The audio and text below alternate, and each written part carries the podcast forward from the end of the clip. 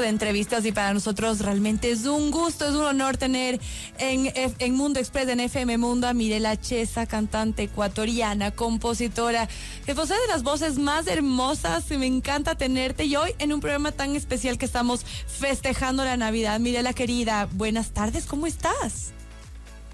Mi Gaby, emocionada, feliz, contentísima de verte, volverte a saludar, por lo menos en esta vía, así por Zoom y por la tecnología ayudándonos, pero contentísima, contentísima de volvernos a encontrar y definitivamente ese es el mejor plan el mejor regalo de Navidad. Aunque sea de esta forma, te espero pronto. Por Quito te estaremos pues, esperando con los brazos abiertos y me encanta que conversemos porque tienes buenas noticias y, queremos compartir obviamente con todo el público que te quiere tanto, querida Mirela. Hablamos de Ding Dong fuera de, de, micrófonos y claro, esta canción la compusiste ya hace muchos años, una canción navideña. Cuéntanos qué pasó con Ding Dong Telemundo y lo que se viene ahora. Bueno, esta canción es súper especial para mí porque yo cumplo años en diciembre, entonces la Navidad siempre ha tenido como que un, significado y un feeling distinto. Aparte lo hemos enfocado al, al, hecho de dar, de acercarnos a comunidades de niños de situaciones vulnerables y de quizás llevarle un poquito de alegría. Y esto te lo digo desde que me acuerdo. Mi mamá me compraba una torta y me llevaba al barrio de la señora que que me crió, la señora que hoy me ayuda con mis hijas también. Mira. Y íbamos ahí, digamos, con su gente, con sus niños. Y a mí se me quedó esta imagen eh, de la Mirela chiquita, del hecho de, que la Navidad va mucho más allá de, recibir algo, sino que darlo a veces te hace sentir mucho más lleno que, que, que, tú estarlo recibiendo. Y la verdad que a mí cuando escribí Dindon me iba a esos momentos de las posadas, de la casa de mi abuelita, de compartir con mis tíos, de volvernos a reunir con mis primos y quedarnos haciendo travesuras hasta la madrugada. y es lo que yo he querido proyectar en, en, en Din Don, que ahora es el tema central de Telemundo 47, que sale en New York y todo el área triestatal de, de, de, los Estados Unidos. Y eh, ahora también, paralelo a eso, Mejor Plan, que era el tema que estábamos lanzando este año, pero tú ya sabes, las canciones van queriéndose ganar los espacios y bueno, la una no le quita protagonismo a la otra porque las dos siento que tienen eh, el mismo mensaje de amor, pero una más hacia villancico infantil y otra más hacia fiesta Fiesta adulta. Fiesta, fiesta, qué lindo. Oye, y nos encanta saber que, claro, durante el tiempo de, la pandemia yo creo que muchas cosas quedaron en pausa, pero qué bueno que ahora se, se retoma esta, esta gran creación tuya con más fuerza que nunca y que nos compartas parte de tus vivencias, de tu infancia, eh, de, de, la, de la Navidad, de entregar, de, de dar, de compartir con quienes más queremos, que ese es el verdadero espíritu de la misma. ¿Nos podrías... Em, eh, tal vez y contar parte de lo que cuenta la letra. Hablemos de la de niños, eh, de, Ding Dong. ¿Alguna partecita que tú creas que vale la pena que se quede en, la, en el corazón de, quienes nos escuchan ahora? Bueno, la, la, canción dice, hoy te quiero abrazar, vamos a festejar una fecha especial que está llena de paz, el rencor quedó atrás, tiempo de perdonar, las campanas suenan porque llegó la Navidad y el coro dice, Ding dong, ding dong, llegó la Navidad. Ding dong, ding dong, vamos a celebrar. Tiene un corte más de villancico infantil, porque era en el contexto en el que estuvo la canción el año en que la lancé, que fue un compilado de varios villancicos tradicionales. Y un día antes del cierre, a mí se me ocurrió escribir una canción. Excelente. Y nos metimos al estudio y bueno Dos semanas después ya teníamos el tema listo y pudo entrar dentro de esa producción.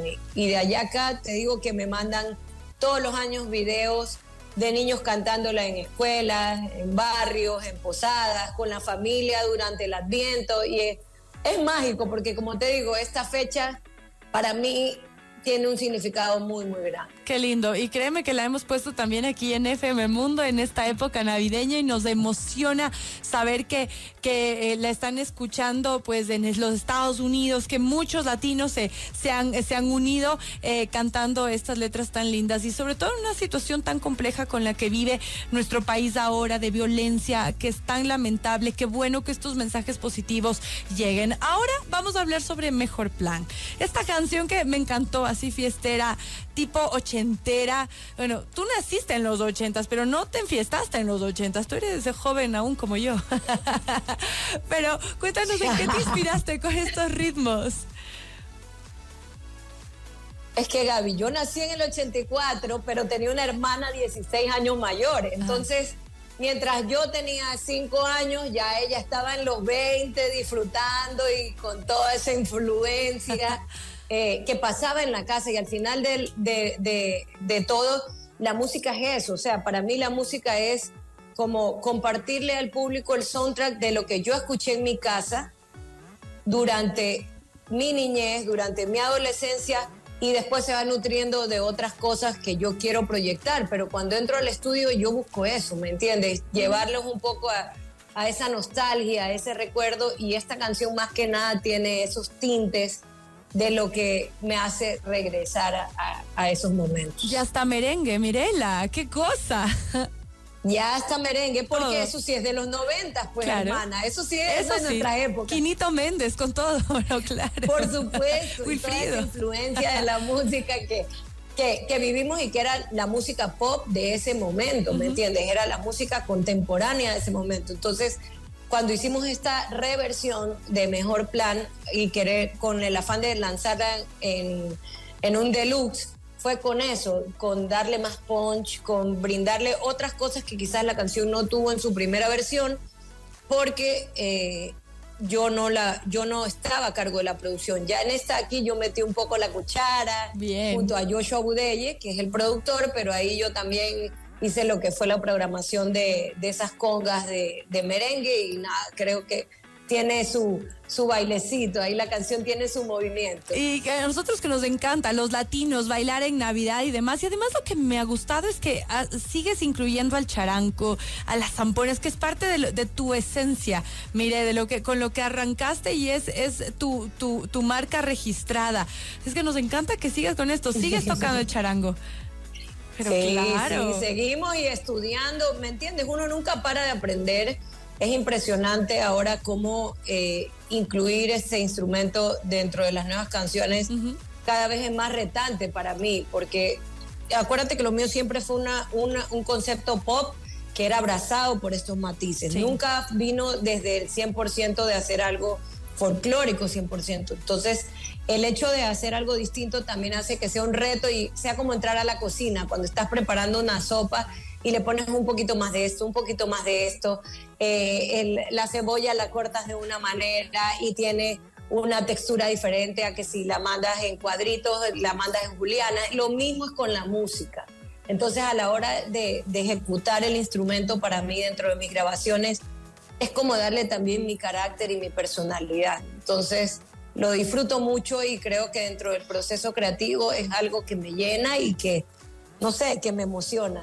Y ya que hablamos de que tocas el charango, yo me imagino ahora que tienes tus bebés, seguramente les tocarás a ellos y, claro, interpretarás tus canciones. ¿Qué representa para, para, para tus bebés ahora eh, el tener a, su mamá que también es artista? Yo intento cantarle a mi hija, pero bueno, obviamente no nací con talento, pero ya me imagino lo que será para ti componerles canciones, interpretarles canciones que se duerman con tu melodía, con tu voz.